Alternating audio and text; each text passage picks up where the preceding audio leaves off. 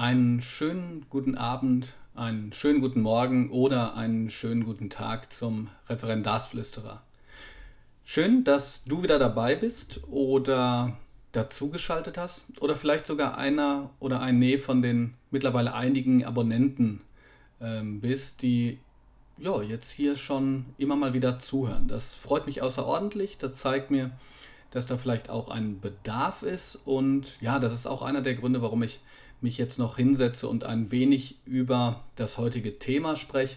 Denn eigentlich war die Woche wirklich so arbeitsam und so ergiebig, dass ich mir es am liebsten schon auf der Couch bequem machen würde. Dennoch, ich freue mich, dass du da bist und heute soll es gehen um Unterricht und um gute Unterrichtseinheiten. Ich, da das jetzt heute die äh, vierte reguläre Folge ist, spreche ich nur alleine, halte quasi diesen Monolog. Ähm, das Gespräch vom letzten Mal mit Philipp Stade, ähm, bei dem es sich wirklich lohnt, auch reinzuhören, wird aber nicht das letzte Mal sein, in dem ich äh, auch Interviews führe. Ich finde, das gibt immer prima Impulse, aber wie gesagt, meine regulären ähm, Tipps und Tricks bzw. praktische Anregungen oder Impulse würde ich auch weiterhin nicht ganz so lange zunächst mal hier in so einer Art Podcast-Monolog machen. Also, schön, dass du dabei bist. Ähm, ich werde mich stützen auf meinen Blogartikel, eine Unterrichtseinheit konzipieren, aber einfach laut denken, so ein bisschen darüber sprechen, was ich denke, wo so die Fallstricke sind bei Unterrichtserstellung. Ich würde auch direkt einsteigen damit, dass oftmals das Problem ist, dass, ich sag mal, das Pferd von hinten aufgesattelt wird. Denn oft ist es so, dass man beispielsweise im Seminar oder bei anderen Kolleginnen und Kollegen oder weil man was gelesen hat, eine Methode findet und diese Methode findet man großartig und man will die einbauen.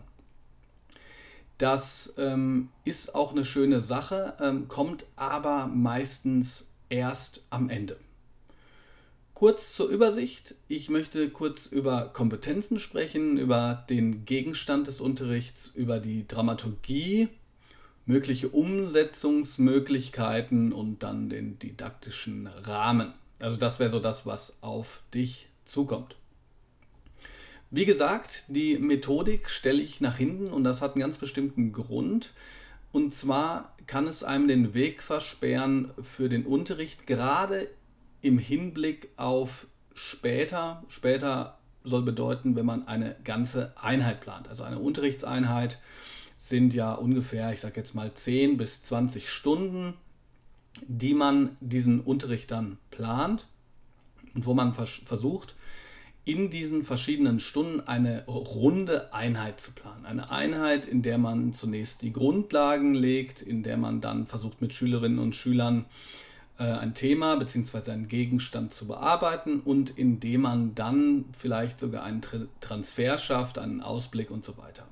Und oftmals kann es ja sein, dass man dann später, wenn es, ich sage jetzt mal in Anführungsstrichen, ernst wird, man besucht wird mitten in dieser Einheit und man nicht weiß, wann kommt der oder diejenige vorbei. Oftmals höre ich dann, oh Gott, äh, ist jetzt ganz schlecht, dass ausgerechnet in dieser Stunde jemand kommt. Aber das liegt, wie gesagt, oft daran, dass es ein Missverständnis ist äh, ein, ein wenig ein Missverständnis ist, wie man den Unterricht aufzuzäumen hat. Denn oftmals, ähm, wie gesagt, kommt die Methode vom eigentlichen Unterricht oder das Arbeitsblatt, weil es Sicherheit gibt. Ja, das ist ganz, ganz klar. Also ich kann sozusagen die Methode kann ich wunderbar planen. Ähm, ich kann das Arbeitsblatt sehr, sehr schön in ganz langer Arbeit ähm, ja, bearbeiten, bis es wunderbar aussieht und man es quasi einem Verlag geben könnte. Aber das bedeutet meistens, dass ich dann versuchen muss, äh, das Thema, was ich eigentlich habe, irgendwie komisch der Methodik anzupassen. Das funktioniert nicht. Deshalb ist das Wichtigste, dass man die Kompetenzen kennt. Die Kompetenzorientierung selber wird zwar in Frage gestellt, ich finde das aber ein sehr, ja, eine sehr schöne Möglichkeit, seinen Unterricht äh, anders zu fokussieren. Und das, was jetzt so theoretisch daherkommt, ähm, bitte glaubt mir, dass auch in meiner Arbeit mit Referendaren jetzt an Schulen, ähm, wenn das einmal versucht wurde umzusetzen, dass das großartig ist. Die Kompetenz ist im Prinzip das, was Schülerinnen und Schüler hinterher beherrschen sollten. Das heißt, man könnte auch sagen, die Fähigkeit. Eine Fähigkeit kann Beispiel sein, ich komme jetzt natürlich von meinen Fächern, eine Quellenanalyse oder die Anwendung einer bestimmten Matheformel, obwohl ich mich, das muss ich gleich dazu sagen, in der Didaktik der Mathematik nicht auskenne. Also eine Fähigkeit, die über ein einziges Thema hinausgeht. Ja, wenn ich Quellen interpretieren kann, nehmen wir mal Audioquellen, dann könnte ich genauso Quellen aus den 1920er Jahren interpretieren wie einen Hilfspodcast im weitesten Sinne. Und wenn man diese Kompetenzen kennt, dann bedeutet das, dass man viel besser sagen kann, was ist eigentlich der Kern der Stunde. Der Kern der Stunde ist also, dass Schülerinnen und Schüler zu einer Fähigkeit gelangen sollen. Und zu dieser Fähigkeit gelangen sie über einen Gegenstand oder eine Sache. Auch hier wieder Stichwort Bildungsföderalismus nennen das nicht alle gleich, aber ein Blogartikel wie beispielsweise die Sachanalyse, wo ich darüber schreibe, was jetzt der Unterschied zwischen einer Methoden- oder Sachanalyse sind, gibt ganz klar da die Definition, dass die Sache etwas anderes ist als im weitesten Sinne ein Thema. So, alles ein bisschen verwirrend. Ich drösel das nochmal auf.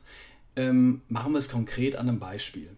Ich möchte, dass die Schülerinnen und Schüler die Funktion des Konjunktivs kennenlernen. Und diese Funktion des Konjunktivs ist meine Sache. Die Kompetenz, die sie erlangen, ist das Erkennen. Wie genau man das dann formulieren muss, da muss man einfach nachschauen. Ja, das sind ja relativ ähm, strenge Vorgaben, wie sie im Bildungsplan stehen, in dem von 2004 oder jetzt auch in dem neu erscheinenden. Das muss man nachschauen, da führt kein Weg dran vorbei. Aber ich habe also diese Erkenntnis darüber, was der Konjunktiv ist, wie der Konjunktiv funktioniert und im besten Fall wahrscheinlich schon in der nächsten Stunde, wie man diesen Konjunktiv anwendet. Zum Beispiel bei indirekter Rede oder bei einem Bericht. So, und die Sache selbst ist, hat jetzt also wenig damit zu tun, was für ein Arbeitsblatt ich benutze, ob ich beispielsweise den Konjunktiv äh, einführe mit Hilfe eines Blatts, eines Nachrichtensprechers oder äh, ja, einem Bericht von jemandem, der über jemand anders berichtet, sondern das wäre erst der nächste Schritt.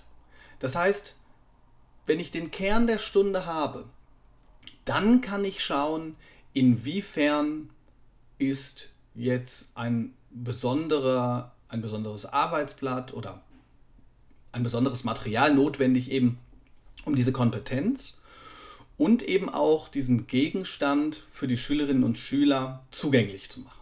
Das ist, glaube ich, ein wichtiges Wort. Zugänglich.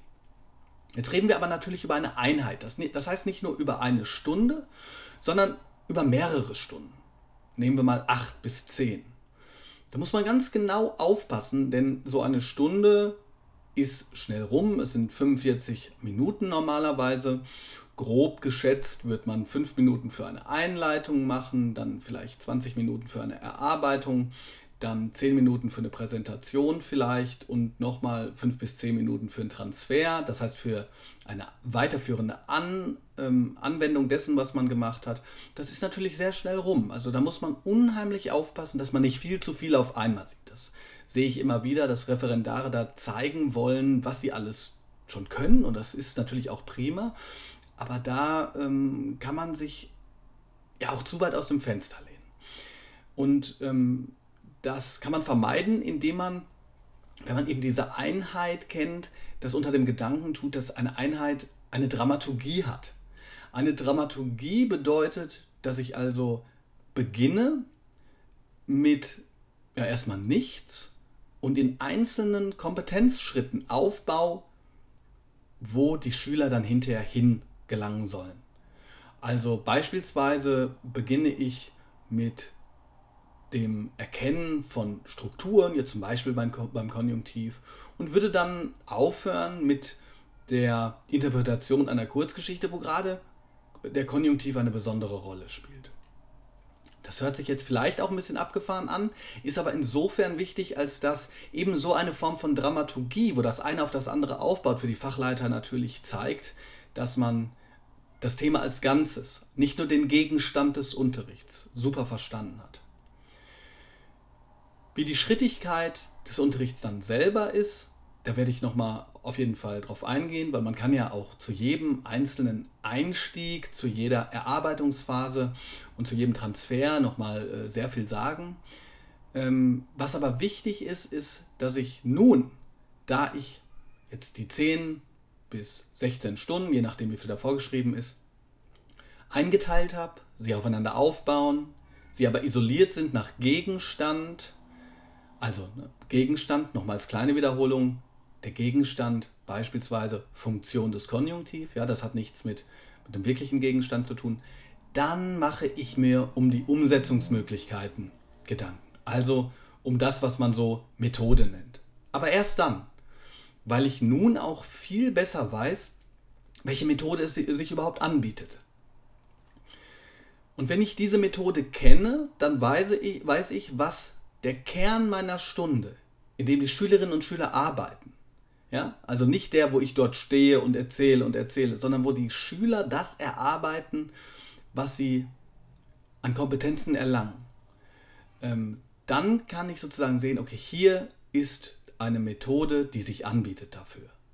Und wenn ich das habe, das heißt, ich habe den Gegenstand, ich habe die Kompetenzen, ich habe das, den Unterricht also isoliert als Teil einer Einheit und die Methode. Dann kann ich mir erst Gedanken machen über einen Einstieg, der als Hinführung dient. Das wird häufig ganz andersrum gemacht und es funktioniert dann nicht, weil man einen ganz tollen Einstieg hat, aber der hat mit der Erarbeitungsphase nichts zu tun. Und nochmal, das wichtige Stichwort ist hier Funktionalität. Der Einstieg kann das Riesenfeuerwerk sein, wenn er mit der Erarbeitungsphase hinterher nichts zu tun hat. So, und wenn ich eine Methode habe, mit der ich erarbeiten kann, dann kann ich mir über den Einstieg Gedanken machen, dann kann ich mir über den Transfer Gedanken machen und eben darüber mir Gedanken noch machen, was sonst alles wichtig ist. Gerade in Besuchsstunden und auch in Lehrproben, über die ich nochmal gesondert spreche, da ist dann wichtig, dass eben der Einstieg, wie ich gesagt habe, aufs Thema hinführt, dass möglichst viele Schülerinnen und Schüler im Unterricht einbezogen sind, das nennt man dann breite Aktivierung, ja. Dass die Arbeitsweise dem Thema angemessen sind, das ist das, wo ich im Prinzip auch schon drüber geredet habe. Dass es Möglichkeiten für Bewegung gibt, ja, dass sozusagen nicht nur diese frontale Perspektive die ganze Zeit besteht, dass die Lehrerperson sich in Phasen der Schülerzentrierung auch zurücknimmt. Ja. Das sind Sachen, da kann man sich nicht früh genug Gedanken darüber machen. Was mache ich, wenn Schülerinnen und Schüler arbeiten? Ich möchte ja nicht die ganze Zeit vorne stehen und sozusagen diese Zentralperspektive einnehmen, sondern ich möchte vielleicht auch mal an den Rand gehen und die Schülerinnen und Schüler arbeiten lassen und dass der Redeanteil des Lehrers selber auch gar nicht so hoch ist. Ja? Andere Dinge, wie zum Beispiel, dass dann Fragestellungen und Impulsfragen vielleicht schon mal angegeben sind, damit man nicht zu kompliziert wird und dass es angemessene Methodenwechsel gibt. Ähm, das sind dann Dinge, da muss man sich erst später Gedanken drüber machen. Und als letzten Punkt ist dennoch natürlich wichtig, dass man den didaktischen Rahmen in irgendeiner Weise kennt. Also dass man ganz am Ende weiß, inwiefern man das, was man gemacht hat, in eine Theorie auch einbetten kann. Und ja, das ist vielleicht nochmal als Hinweis wichtig, gar nicht, weil die Theorie jetzt gerade bei der Umsetzung und bei der Praxis so wichtig ist. Da spielen andere Dinge eine Rolle, das wisst ihr selbst, Lehrerpersönlichkeit, die Beziehung zu den Schülerinnen und Schülern, sondern weil man da im Hinblick auf die Kolloquien schon äh, einiges machen kann, was es einem hinterher erleichtert, diese Prüfung, also wo man gefragt wird, warum man dieses und nicht jenes macht, welche Theorie sich anbietet und so weiter, schon mal ganz prax prax praxisnah umgesetzt hat. Das ist wirklich super. Das heißt, es bietet sich immer an, eine Theorie, die man schon mal gehört hat, und da gibt es ja ganz praxisnah, mit dem Unterricht, den man macht, ähm, zu kombinieren. Und wenn man das alles gemacht hat, dann kann, über, kann, man über die Kleinigkeiten nachdenken. Beispielsweise, wie bekomme ich eine gute Gelenkstelle hin? Ja? Also eine Gelenkstelle ist eine Überleitung von der einen zur anderen Methode.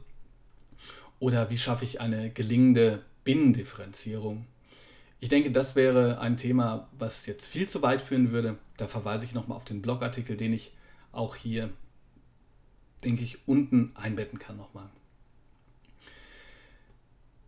Ich hoffe, ich konnte euch da jetzt ein paar Impulse geben. Ich kann nur sagen, die Denke, dass man sozusagen von der Mitte nach außen plant, ist am Anfang etwas schwierig. Aber ich verspreche euch, dass wenn ihr das einmal richtig angegangen seid und wenn das in euer Fleisch und Blut übergeht sozusagen, dann hilft das ungemein. Und zwar nicht nur im Referendariat, in den einzelnen Besuchsstunden, sondern auch für den späteren Lehreralltag. Weil man dann eben nicht so was von vorne bis hinten plant, sondern weil man mit dem anfängt, was wichtig ist und dann erst versucht, die Dinge wie Einstieg, Methode und so weiter so einzuplanen, dass sie auch sinnvoll sind, dass sie funktional sind, dass sie für Schülerinnen und Schüler nachvollziehbar sind. Das wäre erstmal das, was ich dazu zu sagen hätte. Ich habe jetzt natürlich noch wenig über, wie gesagt, konkrete Methodik geredet, konkret über die verschiedenen Teile. Das wird dann auch mal in einer anderen Podcast-Folge kommen. Ich hoffe, es hat euch trotzdem ein bisschen was gebracht. Bei Fragen, Anregungen und Kritik freue ich mich, wenn ihr das beispielsweise bei podcast.de schreibt. Und ich freue mich natürlich auch über ein paar Sterne bei iTunes oder auch bei podcast.de. Bisher ist da noch nichts gekommen, aber ich werde die Hoffnung nicht aufgeben, dass ihr irgendwann mal euch so freut, dass ihr mir da ein paar Sternchen da lasst. Für mich ist es aber auch so immer motivierend zu wissen, dass ich vielleicht dem einen oder anderen helfen kann. Habt noch einen schönen Tag oder ein schönes Wochenende. Ähm, ihr könnt euch auf die nächste Woche freuen. Ich merke immer wieder, wie dieser Job einem Spaß macht und dass es sich lohnt, auch in Zeiten von ultimativem Stress, was ja die Übersetzung ist von Referendariat, zu kämpfen und zu fighten und sich zu sagen, irgendwann ist auch das vorbei. Ähm, ja, wie gesagt, freut euch drauf und ich hoffe, wir hören, sehen, sprechen oder schreiben uns bald wieder. Bis dann.